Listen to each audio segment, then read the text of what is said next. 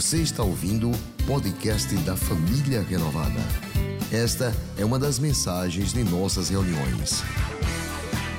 Se você não quer perder nada sobre o que acontece por aqui, siga @iprenovada nas redes sociais. Que a paz de Jesus esteja inundando o seu coração e a sua vida. Um privilégio estarmos juntos para mais uma noite da vitória. Eu tenho certeza que nesta noite o Espírito Santo haverá de falar aos nossos corações. Este culto está sendo completo. Já tivemos louvores, oração, instrução, direção. A palavra de Deus tem estado bem presente. E uma coisa é certa: o Espírito Santo está aí na sua casa também. Este ambiente está tomado pelo Espírito Santo. A nossa oração é para que esta mensagem não caia no esquecimento. Mas uma vez ouvida, desça até o seu e o meu coração e dali possa florescer e trazer esperança para este tempo de sofrimento. Eu quero ler com você o livro de Juízes, capítulo de número 11. Nós vamos ler os 11 primeiros versículos deste livro de Juízes que conta-nos a história de Jefité, que foi um dos juízes de Israel. Diz-nos assim a palavra de Deus: Jefté, o Geliadita, era um guerreiro valente. Sua mãe era uma prostituta, seu pai foi Gileade. A mulher de Gileade também lhe deu filhos, que quando já estavam grandes, expulsaram Jefité, dizendo: Você não vai receber nenhuma herança de nossa família, pois és filho de outra mulher. Então Jefté fugiu, fugiu dos seus irmãos e se estabeleceu na cidade de Tobi. Ali um bando de vadios uniu-se a ele e o seguia. Algum tempo depois, quando os amonitas entraram em guerra contra Israel, os líderes de Gileade foram buscar Jefité em Tobi. Venha, disseram, seja nosso comandante, para que possamos combater os amonitas. Disse-lhe Jefité: Vocês não me odiavam e não me expulsaram da casa de meu pai? Por quê? Por que me procuram agora quando estão em dificuldade? Apesar disso, Agora estamos apelando para você, disseram os moradores e líderes de Gileade. Venha combater conosco os Amonitas, e você será o chefe de todos os que vivem em Gileade.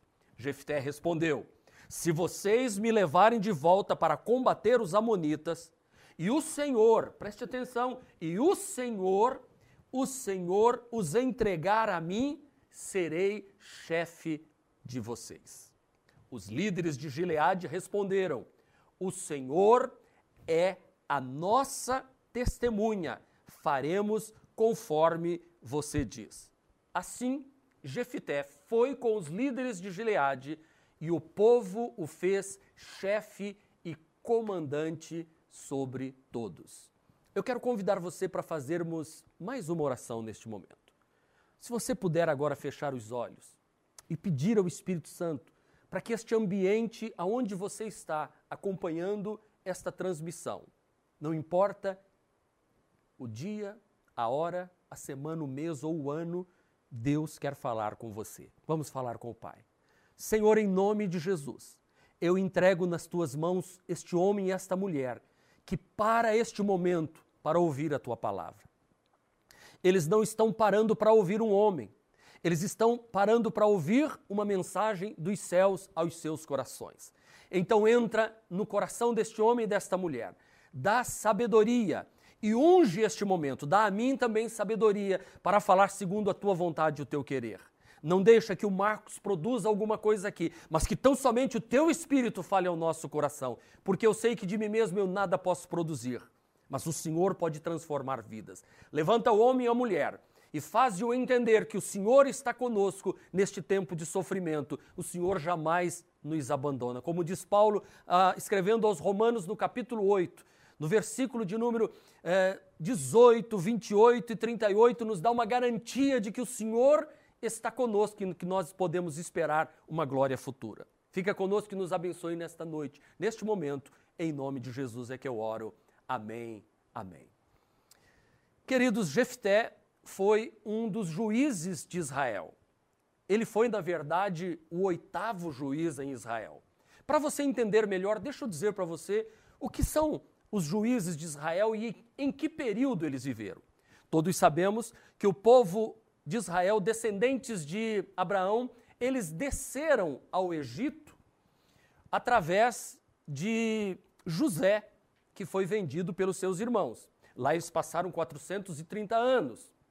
Quando eles são libertos do Egito com mão forte de Moisés, por liderança de Moisés, mas com a mão forte do Deus Todo-Poderoso, eles então saem, mais de 2 milhões de pessoas, povo de Israel, caminham atravessando o Mar Vermelho, caminham 40 anos pelo deserto, e Moisés é tirado de entre eles e Josué assume o comando quando eles estão para atravessar o Rio Jordão para conquistar a terra que já fora deles antes de terem descido ao Egito, terra que Deus havia prometido dar a Abraão. Agora, sobre a liderança de Josué, eles começam a conquistar as cidades, conquistaram Jericó em primeiro lugar, uma, uma vitória tremenda, e vão conquistando terras. O Caleb, que é o único representante, juntamente com Josué, são os dois únicos representantes dos dias e daquela geração que saiu com Moisés do Egito, eles são únicos que permanecem vivos porque acreditaram no Senhor. E Josué lidera o povo depois de Moisés, conquistando terras.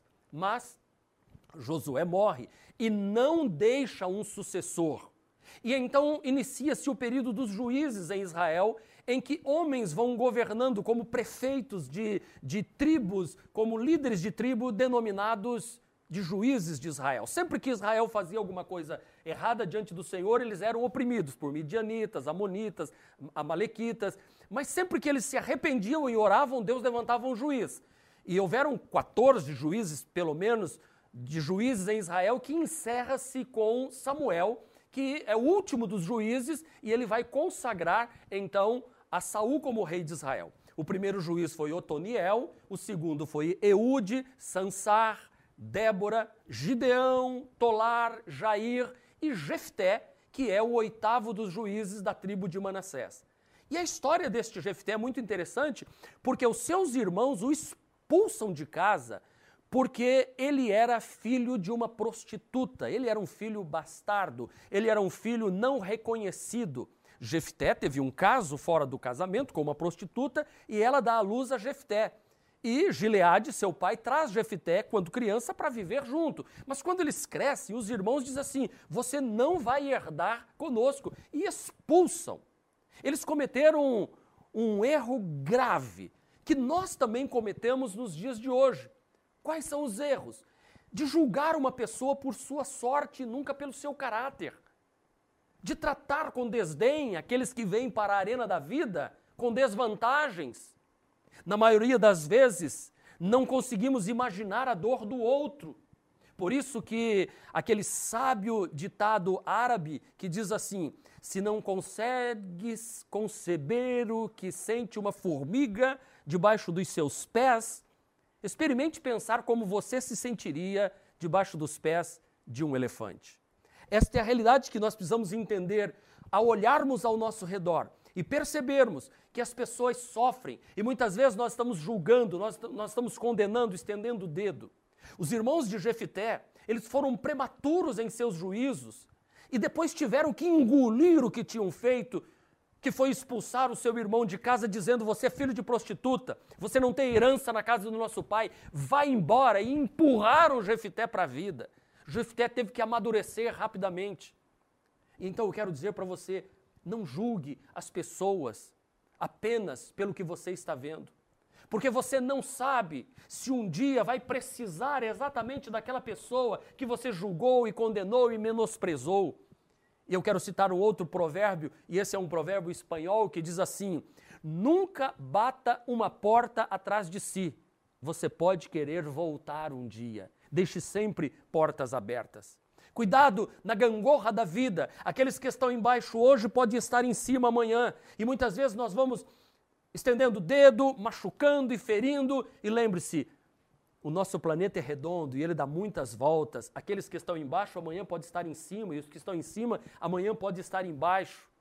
Os irmãos de Jefité esqueceram também de uma coisa importantíssima que eu quero que você guarde no seu coração neste momento: que Deus tem preferência pelos fracos, que Deus toma partido daqueles que não são, que Deus é do lado daqueles que são oprimidos, que Deus está com aqueles que são órfãos, viúvas, os desamparados, porque diz a Bíblia: quando meu pai e minha mãe me desampararem, o Senhor haverá de me amparar. Deus é por aqueles que sofrem. É por isso que eu quero trazer esta mensagem de esperança no meio deste este sofrimento que o planeta Terra passa, que o Brasil passa, que o Nordeste passa, que Sergipe passa, que Aracaju passa, que a família renovada passa e que você está passando na sua casa. Eu quero que esta mensagem, olhar para a vida de Jefité e compreender momentos da vida dele que ele sofreu, mas ele soube se levantar, ele soube dar uma guinada na sua vida. E Deus tem colocado no meu coração que eu preciso aproveitar o máximo este tempo de quarentena. Que eu e você, como igreja do Senhor, precisamos compreender que Deus continua sendo Deus a despeito dos decretos de governador, de prefeito. Deus é que tem o decreto final. E no decreto de Deus está escrito que nós somos mais do que vencedores. Que nós somos chamados, escolhidos, nomeados por Deus para darmos fruto e fruto em abundância. Que nada vai impedir a igreja de Jesus de avançar. Quando as pessoas olham para nós e pensam que a igreja de Jesus está impedida de, de honrar e adorar a Deus, lê do engano. Quanto mais tentam cercear a igreja de Jesus, mais ela se expande. Quanto mais se espreme, mais ela cresce. É como tentar represar água. A água encontra sempre uma saída e vai rompendo os diques pela frente. Ninguém pode deter, ninguém pode segurar. E quanto mais se espreme a igreja, mais ela cresce. Quanto mais se fere a árvore de sândalo, mais ela perfuma o machado que a fere. E é isso que nós temos que aprender a encontrar esperança no meio do sofrimento. Por isso, em primeiro lugar, deixa eu dizer para você: não se deixe arrasar pelas circunstâncias da vida que você não é responsável por ela. Nós estamos vivendo um momento que nós não somos responsáveis por essa situação que estamos passando. Nem eu e nem você fizemos nada para que isso acontecesse. Se bem que tudo isso está acontecendo porque este planeta foi entregue na mão dos homens, porque quando Deus estava comandando ele lá no jardim do Éden, não existia praga, não existia vírus, não existia cardos e abrolhos, e o clima era perfeito, era um clima de, de primavera perfeito o ano todo. Mas o homem não quis que Deus estivesse no controle e então Deus entregou tudo para o homem. Deixa eu lhe dizer uma coisa importante. Não se deixe arrasar por estas circunstâncias que você está atravessando, que você não pode fazer nada. Uma das coisas que o Espírito Santo confortou meu coração nestes dias e a família de, renovada de Aracaju. Ela está num processo de conquista, todos sabem, nós compramos uma propriedade, temos prestação de 50 mil reais por mês. E quando começou esta quarentena, a preocupação que veio ao coração foi como vamos honrar este compromisso, já quase na reta final, já estamos no finalzinho do segundo tempo deste jogo e agora vem um vírus. Sabe o que Deus falou ao meu coração? Não te preocupes, porque eu estou no controle de todas as coisas e você não tem como dominar esta circunstância e esta situação. Por isso que eu estou aqui pronto para cumprir aquilo que Deus determinou na minha vida. Eu quero dizer para você aquilo que um filósofo inglês Francis Bacon disse: não se pode negar que elementos externos influenciam nossas vidas são favores, oportunidades, mortes, ocasiões apropriadas.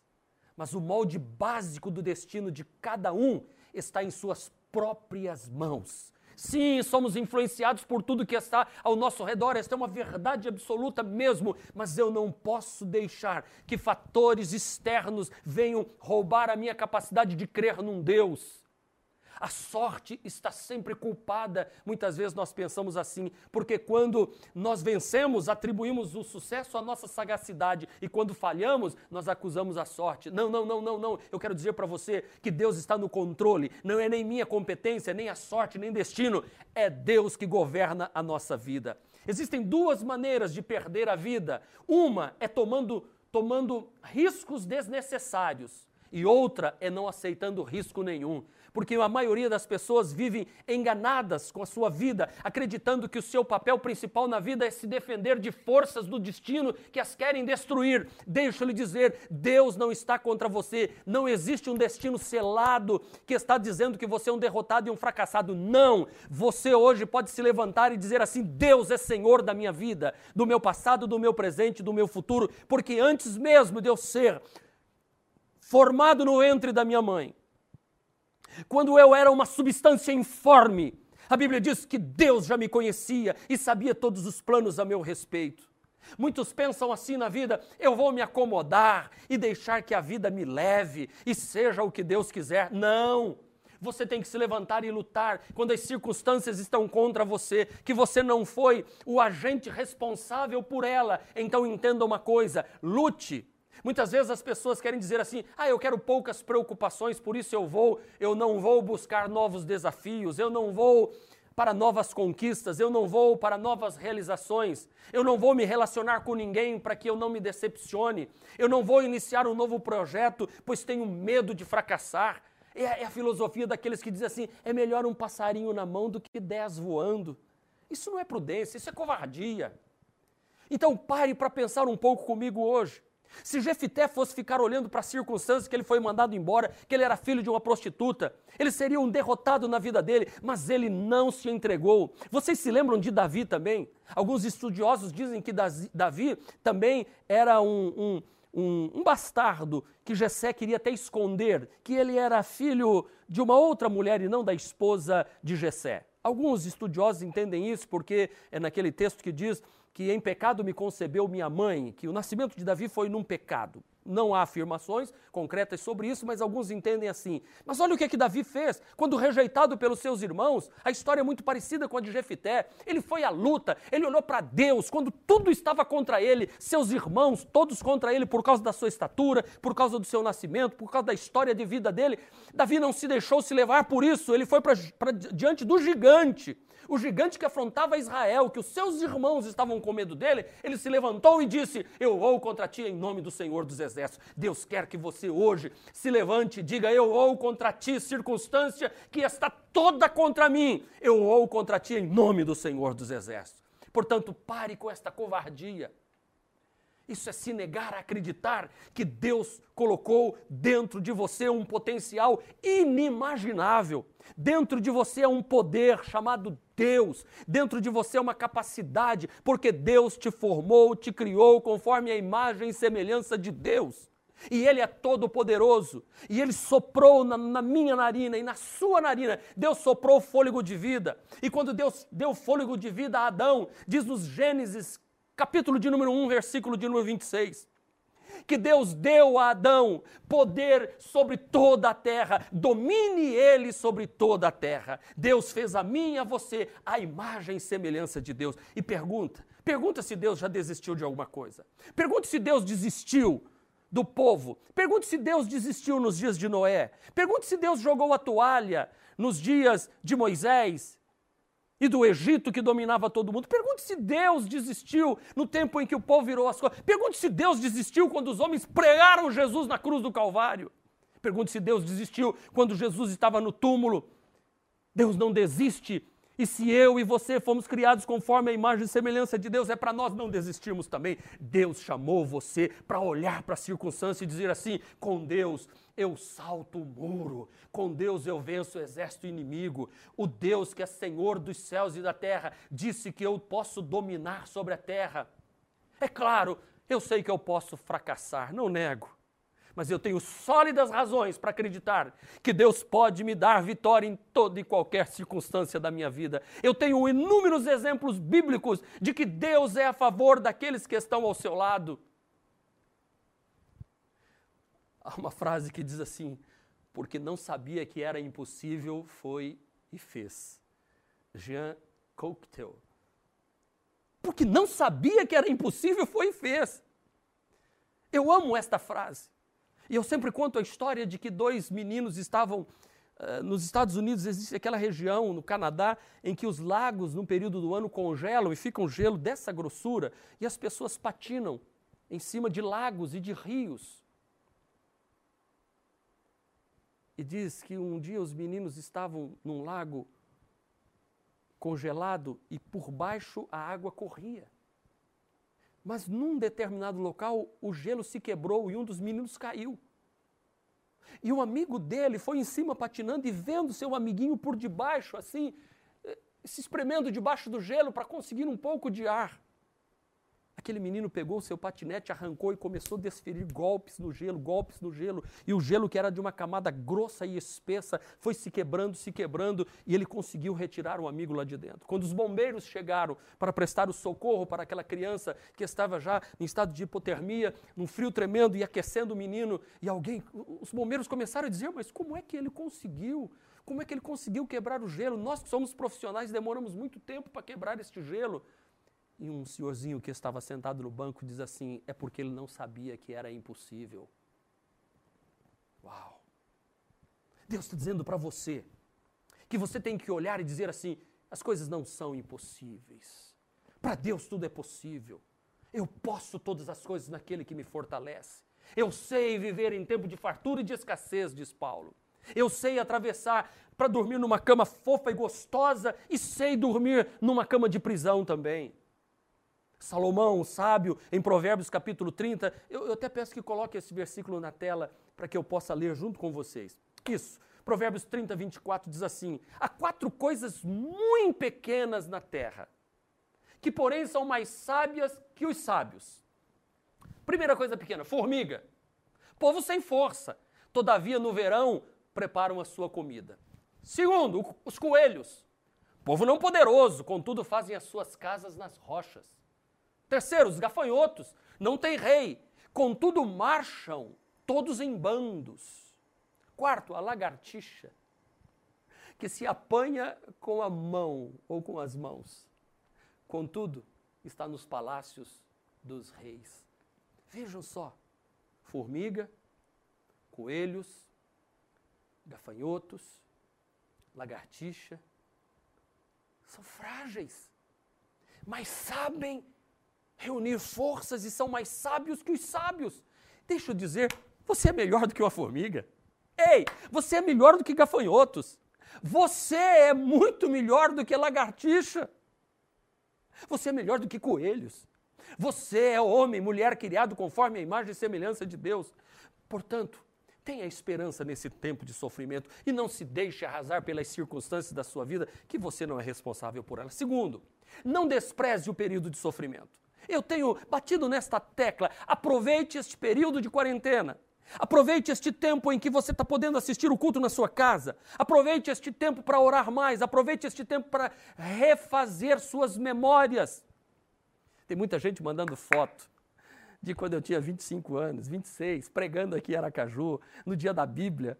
Ah, que tempo maravilhoso, 30 anos os meus filhos pequenos, o povo está em casa e está mexendo nos álbuns. E o pessoal está relembrando tempos de alegria. Deixa eu dizer para você, este período de sofrimento não pode ser desprezado. Nós temos que aproveitar para rever aonde é que a nossa vida estava nos levando. A Bíblia manda a gente fazer isso. Ei, ei, ei, faça um levantamento, veja aonde os caminhos de vocês estão levando vocês. Pare o que Deus está dizendo. E este vírus diz para mim e para você Ei, o que é que vocês estão fazendo? Eu não posso me esquecer que a Bíblia é um livro de exílios e de gente em fuga, de gente que enfrentou sofrimento. Deus teve um único filho sem pecado, mas não teve nenhum filho sem sofrimento. Eu vou repetir. Deus teve um filho sem pecado, mas não teve nenhum filho sem sofrimento. Jesus sofreu. E a Bíblia diz o autor aos Hebreus diz que ele sofreu todas as coisas para que nós entendêssemos e também vivêssemos é, hoje na graça dele. Olha, a Bíblia é um livro de gente em fuga. Noé sofreu perseguição quando construía a arca. Abraão, filho de Terá, e sua família era natural de uma cidade lá de Ur dos Caldeus, localizada na Mesopotâmia, mas após a morte do irmão de Abraão, Deus vai e fala com Abraão e diz: ó, sai daí, vai para uma terra que eu vou mostrar. E a família de, de Abraão, ele, a mulher e o sobrinho Ló saíram em direção a Canaã. E se tornou um povo nômade, foi perseguido por todos os lados. O povo de Israel até hoje é perseguido. O José foi vendido pelos seus irmãos. Moisés passou 40 anos lá cuidando das ovelhas do sogro, até que, até que Deus o levanta e ele passa mais 40 anos com aquele povo de Israel, sofrendo. Ruth, a Moabita, uma viúva que ficou ao lado da sua sogra Noemi, num tempo em que as viúvas eram desprezadas, mas deu a volta por cima, porque aproveitou o tempo do sofrimento. Davi foi rejeitado pelos seus irmãos, Daniel foi levado cativo para a Babilônia. Jesus foi desacreditado pelos seus irmãos. O apóstolo Paulo sofreu perseguição e açoite de cidade em cidade, o mensageiro de Satanás esbofeteando aonde quer que ele fosse. A Bíblia é um livro de gente sofrida. Preste atenção nisso. Você foi chamado por um Deus que está sabendo de todas as coisas que acontecem. Deus está olhando tudo. Mas, por favor, leia as histórias dos homens da Bíblia. Eles venceram. O livro de Hebreus fala dos heróis da fé. Leia a respeito dos heróis da fé. E os heróis da fé estão na arquibancada hoje olhando para a gente e dizendo assim: vocês estão preocupados com um vírusinho? Na nossa época era leão engolindo a gente. Era, era crente sendo queimado em praça pública. Vocês estão apavorados porque a igreja fechou em um decreto do governador, mas vocês estão se reunindo aí pela mídia, pregação, tem tudo, o livro está na Bíblia, está na mão de vocês. E na época do, do, da perseguição, em que as Bíblias eram queimadas em praça pública, e quem ousava pregar uma mensagem dessa como eu estou pregando, era preso. A polícia batia aqui e levava todo mundo preso. A Bíblia é um livro de gente que sofre. A Bíblia não é um livro de gente perfeitinha que nasceu em berço de ouro. É de gente como a gente, é de gente sofrida, gente fugindo de pessoa, fugindo de regime político, fugindo de gente ímpia, fugindo de parente, de irmão, fugindo de fome, fugindo do fogo, fugindo de leão, fugindo da cova.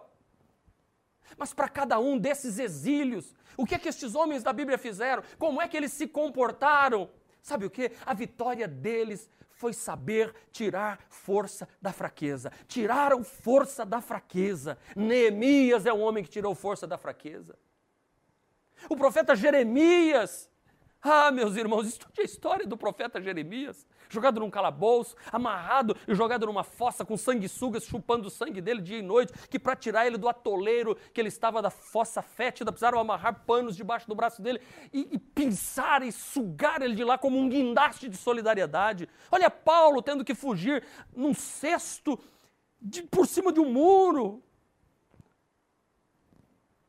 Mas estes homens aprenderam a se virar, aprenderam a lutar contra tudo e contra todos, porque no sofrimento eu fico esperto, no sofrimento eu fico vigilante, eu fico hábil, eu supero os meus limites. Foi assim que aprendeu José, ele soube se virar, ele soube atravessar o seu deserto, e aquilo foi uma escola onde ele aprendeu a se comportar, para que quando ele se tornasse o governador do Egito, ele soubesse administrar um país inteiro. Deixa eu lhe dizer, Deus está preparando você, meu irmão, Deus está preparando você, mulher, para se tornar mais forte. Depende de como você vai se comportar. Ou você é um Judas que vai e se enforca, ou você é um Pedro que se levanta e se arrepende, e chora amargamente e diz: Senhor, eu quero continuar. E cheio do Espírito Santo, Pedro prega um dos maiores sermões. Hoje precisa de 3 mil sermões para converter uma alma. Pedro, com um sermão, ganhou 3 mil almas para o reino de Deus. Por quê? Porque soube no sofrimento tirar força. Porque no sofrimento a gente aprende a respeito da índole humana. Foi assim que aconteceu com Josué quando viveu 40 anos no deserto, com Caleb, 40 anos no deserto. Ele aprendeu a cravar mais fundo os seus valores. No sofrimento eu aprendo a respeito de fidelidade, como Ruth foi fiel à sua sogra Noemi e por isso venceram. E o nome de Ruth, uma moabita, está na genealogia do Senhor Jesus. No sofrimento nós aprendemos a ser valentes. Foi o que aprendeu Moisés no seu exílio. Antes ele, ele era um valente de causa perdida no Egito, matou um hebreu. Agora ele é um valente que luta com Deus, que luta as causas de Deus e Deus o usa poderosamente para levar o povo de Israel à terra prometida. É no sofrimento que a gente aprende a ser misericordioso como Jefité, que agora tem os seus irmãos na mão. Ele tem seus irmãos na mão, mas ao invés de tripudiar sobre eles, ele se volta e ajuda. Como José, lembram de José, gente? A história da Bíblia é toda cheia. Os irmãos venderam José, ele foi escravo na casa de Potifar, foi acusado injustamente, foi jogado numa cadeia, de lá foi tirado, e no final da vida dele, quando os irmãos vêm para ele, ele diz assim: Vocês intentaram mal contra mim, mas Deus converteu em bênção. Deixa eu dizer, toda a força deste vírus que intenta o mal contra a gente, a gente vai converter em bem. Rocher Foucault escreveu há séculos o seguinte: não há circunstância tão feliz que um infeliz não acabe convertendo em seu prejuízo. E não há circunstância tão infeliz que uma pessoa feliz não acabe convertendo em seu benefício. Guarde isso no seu coração. É você quem determina como serão os seus dias no meio do sofrimento.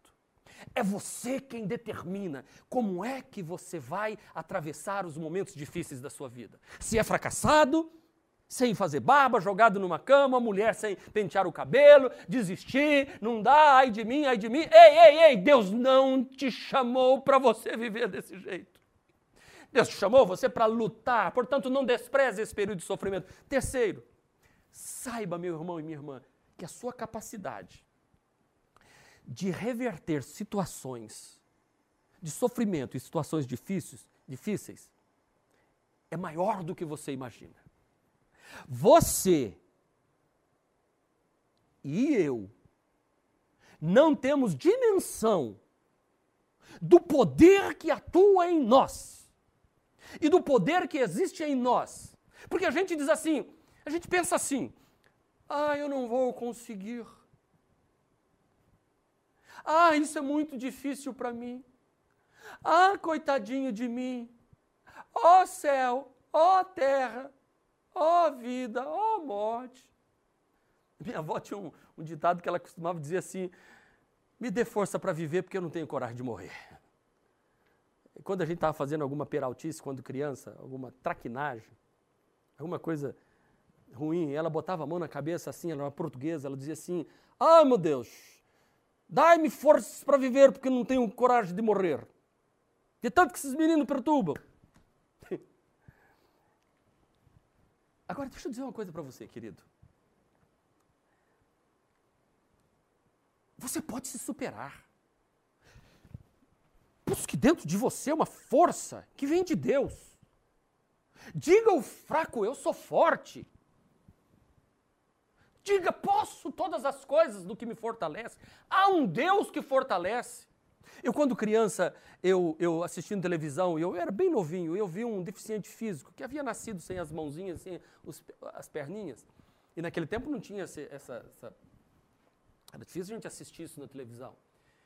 E aquele, aquela pessoa com algumas deficiências no seu corpo conseguia colocar, enfiar uma linha na agulha com os pezinhos e aquele toquinho fazia assim. E eu me lembro que a minha avó chegava e dizia assim: Filho, pode, pode aqui, por favor, esta linha na agulha para vó. E eu ficava assim, ia para cá, ia para lá. E um dia, quando eu vi isso, eu falei assim: meu Deus. E nas Paralimpíadas, nós vemos aqueles atletas correndo maratona em cadeira de roda, os deficientes visual muitas vezes andando pela. Um dia desse eu estava próximo de casa e passou uma menina com uma bengalinha bem fininha, batendo assim, atravessando a rua. E eu fiquei pensando, eu nunca conseguiria fazer isso. Como é que eles conseguem? Como é que eles conseguem? Sabe por quê? Porque eles tiveram que encontrar forças. Eles tiveram que desenvolver habilidade. Você sabe que aquele deficiente visual, ele desenvolve a sua audição melhor do que todo mundo, o tato, o olfato. Quando nós temos debilidade em alguma da, dos nossos sentidos, nós vamos desenvolvendo outros. Já imaginou se nós olharmos para Deus e dizermos assim: O Senhor me deu todos estes sentidos e eu vou apurá-los para crescer? Eu vou dizer uma coisa para você: Cuidado quando você coloca uma pessoa numa situação difícil. Você pode estar aguçando o que ela tem de mais forte. Porque na sua luta pela sobrevivência, aquele que era um covarde se torna forte. É o que eu sempre digo: cuidado com o cristão que está com, a, com, a, com as costas contra a parede e não tem para onde sair. Sabe como o povo de Israel? Exército atrás, mar vermelho na frente, o inimigo vindo com tudo, montanhas de um lado, não tem para onde sair. E Moisés vai orar a Deus e Deus diz assim: marcha, meu filho. Marcha para onde? Marcha para cima do mar, irmão. Nós não estamos tendo que marchar para cima de mar nenhum, nós temos apenas que enfrentar o período de quarentena. Marcha, não desiste não. E o mar vai se abrir. Por que clamas a mim? Diga ao povo de Israel que marche. Nós estamos precisando disso. Voltaire dizia que em muitos casos o desespero ganhou a batalha. E é exatamente isso que eu estou vendo nestes dias. A gente precisa usar toda a força, canalizar toda a nossa força para encontrarmos saída. A gente tem que se reinventar. Nós temos que aproveitar este momento para crescer. A crise é terreno fértil para aprendermos. Tem que encontrar força aonde eu não tinha força. É no período das crises que as pessoas se voltam para Deus e encontram forças no Onipotente, no Todo-Poderoso, naquele que era, que é e que há de vir o Todo-Poderoso. O livro de Apocalipse está escrito, e lá está escrito, e eles venceram. Ei, eles venceram. Vá lá no último capítulo do Apocalipse, nos últimos versículos. Eles venceram, eles somos nós. O tolo falha quando considera fácil o que é difícil. O sábio falha quando considera difícil o que é fácil. O certo é que, na nossa tolice, nós saibamos que a sabedoria é difícil. Que em nossa sabedoria saibamos que os desafios mais difíceis são fáceis. Nós temos que ter esperança em tempos de crise, em tempo de sofrimento. Porque nós temos que aprender que a nossa capacidade de reverter situações difíceis é maior do que a gente imagina. Em quinto lugar, não se deixe arrasar por prognósticos antecipados e prematuros. Ei, não se deixe abater por prognósticos prematuros. Quantas vezes a gente ouve ver uma poeirinha lá no final, como o povo de Israel, a poeira do carro de Faraó e já está com medo de morrer. Quantas vezes a gente está assim, olha, com medo do que vai acontecer o ano que vem. Não tenha prognósticos ante, é, é, antecipados e prematuros. Porque o Jefité, ao ser chutado fora da casa dele, parecia que a sorte de Jefité era aquela mesmo. Que ele nascera para ser um derrotado. Que a sua sina era a sina de todos os pervertidos daqueles dias, dos pobres e dos exilados. Portanto, deixa eu lhe dizer, antes que o diagnóstico seja fechado, Acredite. Lute. É bom esperar um pouco mais. Calma. Você ainda não sabe o que será. Tranquiliza teu coração. Acredite que Deus está no controle de todas as coisas. Essa história de Jefité é linda. Porque todos imaginavam que ele era um fracassado. Mas foram lá buscar Jefté para ele governar. Ele disse: Eu vou. O Senhor me dará vitória, mas se Ele me der vitória, eu vou ser líder de vocês. Jefté, então, parte para a guerra, parte para a batalha. Ele envia mensageiros para conversar com os amonitas com a seguinte pergunta: O que é que vocês, amonitas, têm contra nós? Para atacar e tentar roubar nossa terra. O rei dos Amonitas respondeu a, a Jefité: é, Não, senhor, quando Israel veio do Egito, tomou as minhas terras desde é, é, é do Jordão e, e agora eu vou devolver para você? Vou nada. Jefté disse de novo, disse, olha, foi Deus quem deu essa terra para a gente, vocês é que estão ocupando o nosso lugar. Eu vou lutar contra vocês, porque Deus vai me dar essa vitória. E ele até diz é, é, para os amonitas que eles criam num, num Deus chamado Camus, e ele diz assim: por acaso, quando Deus de vocês, Camus, dá uma, uma terra e uma vitória para vocês, vocês não recebem? Pois foi Deus que deu esta terra ao povo de Israel e vocês é que estão como intrusos aí. E lutou e venceu. É isso que eu quero dizer para você. Quando tudo pareceu perdido, há uma saída.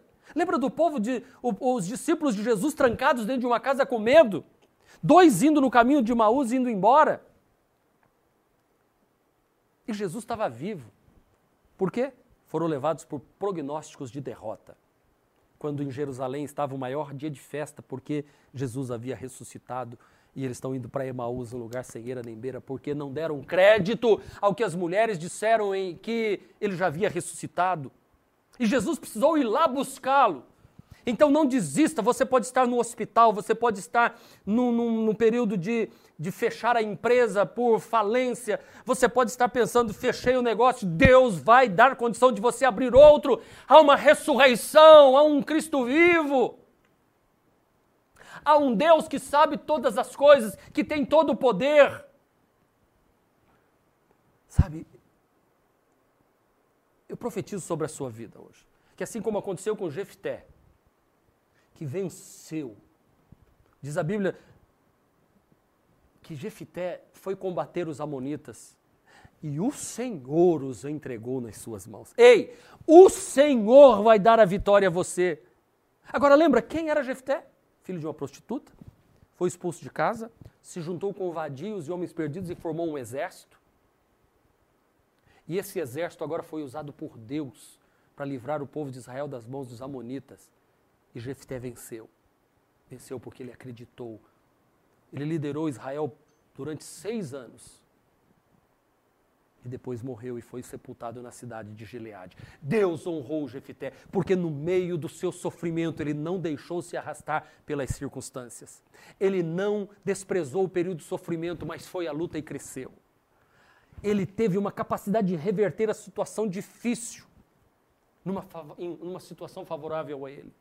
Ele não se deixou ser vencido por prognósticos de derrota na vida dele, mas olhou para o Senhor. E é isso que eu quero dizer para você. Hoje é noite de vitória. Eu quero orar por você, que quer olhar para Deus como sua fonte de vitória. Eu quero que neste momento você comece a colocar a sua mão sobre o coração e dizer: Porque estás abatido a minha alma, espera em Deus, pois ainda o louvarei. Comece a dizer: O Senhor é meu pastor e nada me faltará. Comece a dizer: Ainda que eu ande pelo vale da sombra da morte, eu não vou temer mal algum. Diga: Mil cairão ao meu lado, dez mil à minha direita, mas eu não serei atingido, porque em todas estas coisas somos mais do que vencedores porque se Deus não negou Jesus, antes o entregou por mim, como não me dará também as coisas que eu peço ou penso? Ele está comigo, ele me conhece. Eu quero orar por você agora. Feche os seus olhos. Se você quer entregar sua vida para Jesus, diga: Eu entrego minha vida para Jesus agora. Eu quero força no meio desse sofrimento. Se no meio desta crise toda em que a igreja está fechada há mais de 35 dias, uma alma se converter através destas transmissões já valeu a pena, porque uma alma vale mais do que o mundo inteiro. E você que me assiste agora, talvez a sua esposa já é cristã, tem filhos cristãos, ou a sua, você é uma mulher que ainda não entregou sua vida para Jesus, mas sempre ouviu Espírito Santo está falando com você agora. Ele fez você assistir esta mensagem, esta live. Ele fez, ele fez com que você eh, acessasse agora. Alguém mandou para você no WhatsApp e você está aqui agora. O Espírito Santo está te chamando. Você não é um derrotado. Levanta a cabeça. Você é um filho amado do Pai. Você é da família de Deus. Basta você confessar. Quando você diz eu quero, Jesus vem no meu coração, ele entra e transforma a sua vida. Quando Jesus entra no meu no, no coração de um homem, como ele entrou no meu coração, a vida deste homem é transformada de alguém que era para ser uma derrota e vira um ungido nas mãos do Senhor. É isso que Deus tem para você, moço. Largue as drogas. Abandone esse vício. Deixa esta vida de pecado. Moço e moça, Deus te chamou para você constituir uma família, se casar e ter filhos para a glória de Deus. Você nasceu para a glória de Deus. Faça desta circunstância difícil se transformar em esperança para tempos de vitória. Deus é com você. Meu Deus e meu Pai, que estas vidas recebam agora a Ti como Senhor e Salvador. Que elas encontrem forças em Ti para continuar, Senhor para sair do outro lado mais do que vencedores. Que anjos de Deus venham agora auxiliar o homem e a mulher que diz: Eu quero. Meu Deus, olha para este homem, para esta mulher que diz: Eu recebo a Jesus como meu Senhor e Salvador. Que os anjos de Deus venham e pelejem e se acampem ao redor destes agora e que o novo nascimento aconteça, que o Espírito Santo venha morar no coração deste homem e desta mulher. Lava-o pelo poder do sangue de Jesus e perdoa os pecados. Aqueles que cometeram crimes, aqueles que estão envolvidos com negócios ilícitos, aqueles que estão chafurdados na lama do pecado, que vieram para o mundo e se sentem desprezados por tudo e por todos. Que este homem e esta mulher se levante e diga: há esperança para mim e eu me levanto em Deus. Assim como o Senhor transformou a vida do gadareno que era um endemoniado, cheio de demônios, que vivia procurando a morte nos sepulcros, mas Jesus o libertou e fez dele um homem sadio e saudável. Assim como o Senhor abriu olhos de cego, levantou paralíticos, deu vistas aos cegos e audição aos surdos e, e uma fala para aqueles que eram mudos. O Senhor que levantou os mortos e o trouxe à vida. Que o Senhor faça isso agora no, na vida deste homem e desta mulher. Guarda a nossa família, guarda o nosso lar, guarda a família renovada. Nós oramos em nome de Jesus. Amém. Amém. Querido, que Deus te abençoe. Domingo estaremos em um culto de Santa Ceia e eu quero convidar você para cear conosco aí na sua casa e a gente daqui da família renovada. Eu tenho certeza que vai ser um mês de maio cheio de vitórias, porque Deus já está lá no futuro cuidando de tudo, por isso eu não preciso temer. Porque Ele vive, posso crer no amanhã. Deus te abençoe e não se esqueça: com Deus podemos orar, sonhar, planejar e realizar. Este foi mais um podcast da Igreja Presbiteriana Renovada de Aracaju. Favorite e compartilhe essa mensagem com outras pessoas.